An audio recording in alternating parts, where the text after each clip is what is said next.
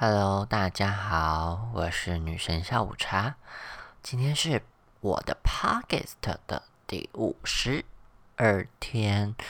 那其实这一集想要跟大家聊的事情，有点想蛮久的。那我觉得我都没有一个好好时间来讲这件事。那就是我去看《亲爱的杀手》的读后心得，讲的那么漏漏的，对，就是我想要讲，我去看了《亲爱的杀手》这部片的心得。讲实在的，这部片其实我本来是冲着呃证人说去看，然后其实有那时候预告出来的时候，我自己有点嗯。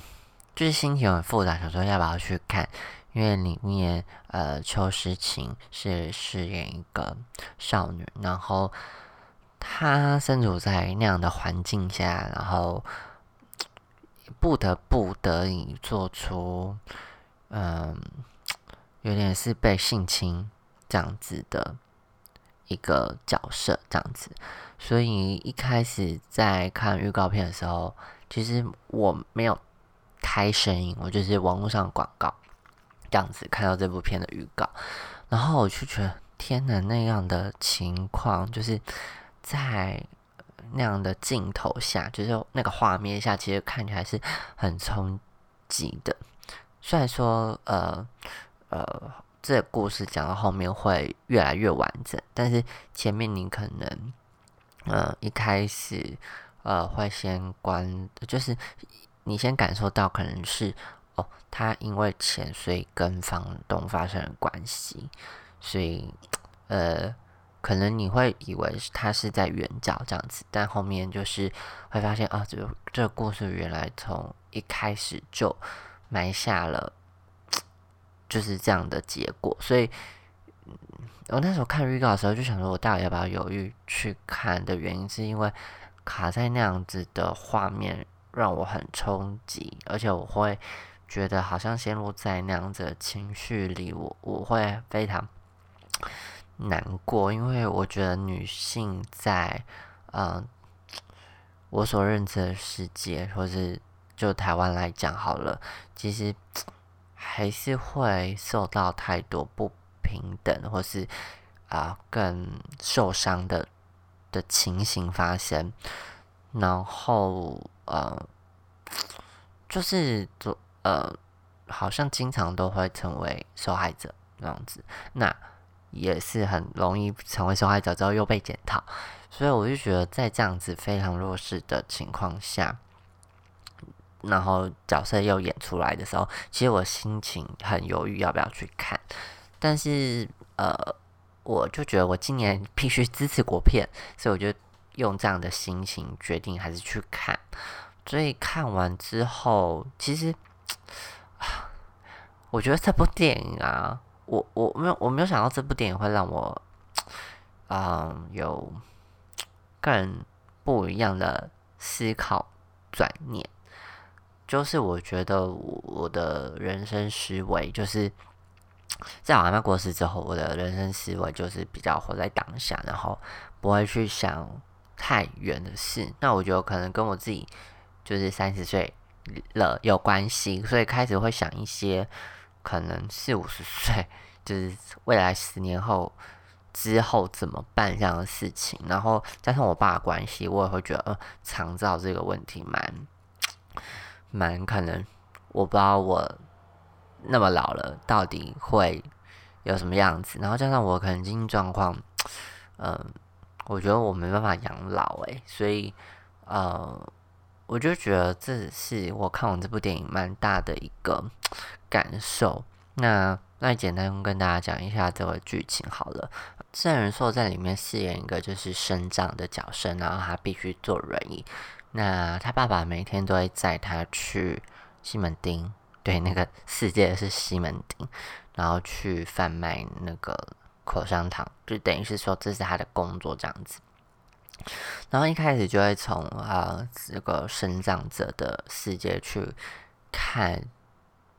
嗯事情这样子，所以呃他在里面讲出生长者的一个渴求，然后就是性，所以啊，这个角色就是可能会观察路上的辣妹这样子，但是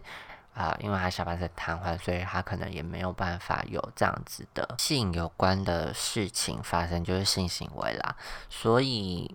嗯，然后那角色设定也是蛮年轻的，就是一个青壮年的角色，所以，嗯，在性需求对于孙正国来讲，也许是很重要一件事。那呃，对于异性恋来讲，啊，不管不管性别、性倾向如何，就是他对于性的性别，他就会有一些欲望。那可能是因为这个角色是男性的关系，所以他刻画的又更明显一点。所以中间有一些他幻想啊，捡到一些物品的时候，他有那种强烈的性欲的幻想。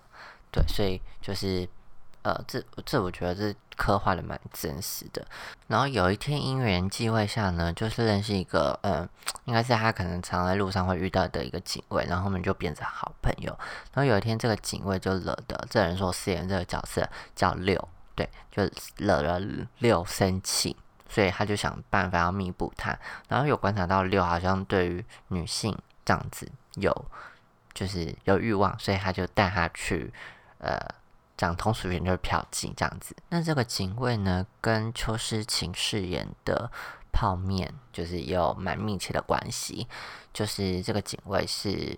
泡面的房东，然后呃，泡面在就是做那个杂货店。那其实这个杂货店是他妈妈开的，但是因为妈妈就是嗯，这应该是中风还是什么没有。我忘记他明确的病了，反而就是需要人照顾的这个呃疾病，所以嗯，就变成是泡面在古店，然后他妈妈就是呃必须要被照顾这样子，然后就是不能动，这是因为妈妈可能就是没有生意了，所以必须由泡面负担起家计跟房房租。那这个警卫房东呢，因为就是觉得呃。女生很可怜，对，呃，在这个故事线下是这样子的发生，所以他就是要来收房租的时候，就会少收这个女生一点点，这样子少收泡面一点房租，然后就是用性行为去换这样子的减租的行为，然后呃，就是刚刚有讲到嘛。警卫惹了六生气，然后因为就是带他去嫖的过程，其实六都没有发生，就是完完好的性消费这样子，所以那个警卫就说：“哎，这是你的最后机会。”他就把他把六带到泡面的假货店这样子，所以就让六去嫖泡面。这听起来真的觉得 “Oh my God”，就是我自己心想说：“嗯，好。”但是，就是故事就是这样发生了。然后因为这样子的关系，那呃六第一次就是跟泡面，就是讲简单一点做爱啦。就做完之后觉得就是得到那个心情的愉悦，所以他就呃应该是有点喜欢上泡面这样子。然后泡面其实 我觉得对当时泡面来讲，可能就觉得嗯一个。工作这样子，所以但为了钱，所以就觉得嗯算了啊。那隔隔几天之后，就是发生一样事情，然后等于是六又就呃，因为看到泡面脆弱的一面，然后慢慢发觉泡面比较心理深处，所以他们就开始彼此交心，然后就是深入认识这样子。那之后还有一次美好的性爱。然后，嗯，就是里面他们两个的感情是蛮浓厚的。然后我那时候其实也蛮喜欢他们这段的，因为是恋爱的那种感觉，就会觉得很单纯，然后很纯粹的爱情。虽然说，嗯，呃，以性为主，但是就是性也是美好的。然后，嗯，但是你又从这个性。看到很多议题，比如说少女，呃，因为就是被性侵，然后，嗯，对于性这件事情，就是不是这么有自主性，然后，你你就不知道是他对于呃六是什么样子的感觉，但是他们之后还有一次就是双方合意的发生性行为的时候，你就会看到泡面其实是开心的。然后我自己也会觉得很开心，就是他有自己在性的这个主导权。那那个故事后面就有点错综复杂，就是发生一些比较激烈的事情。然后结尾呃不是说非常 happy ending，但是对某某几个角色来讲，确实都是还蛮不错的结局。对我自己觉得啊，然后也蛮开放的结尾。啊，我也蛮喜欢的。然后虽然就是最后还是有一些导演给大家讲的话，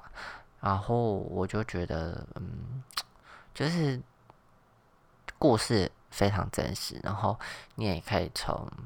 不同面向去看，呃，比如说生长者，或是呃，像泡面，就是可能有被性侵，那他的心理的，呃。因素是什么？跟他怎么样看待感情或是性这件事情上，然后跟呃，当有性侵议题的时候出现，我们可能要有什么样的作为？其实都是在这电影可以反思的事情。所以我自己也会觉得，嗯，看完其实我自己有点做噩梦，就是我有睡不着好几天，就是夜深人静的时候就想到，嗯。到的时候怎么办？然后，如果今天，嗯，身边的人碰到这件事情的时候，我我我我内心是否有这么强大的力量可以去帮助他们？那可以去倾听他们吗？就是，嗯，我觉得这部电影的议题非常吃重，可是我觉得，嗯。他故事线就其实蛮单纯，就是就是六根泡面这样子，然后他用一个嗯啊有点，就中间有一些小惊惊讶、惊悚的剧的镜头或者事件，你会觉得啊，这这部电影有精彩。可是他共同看到的是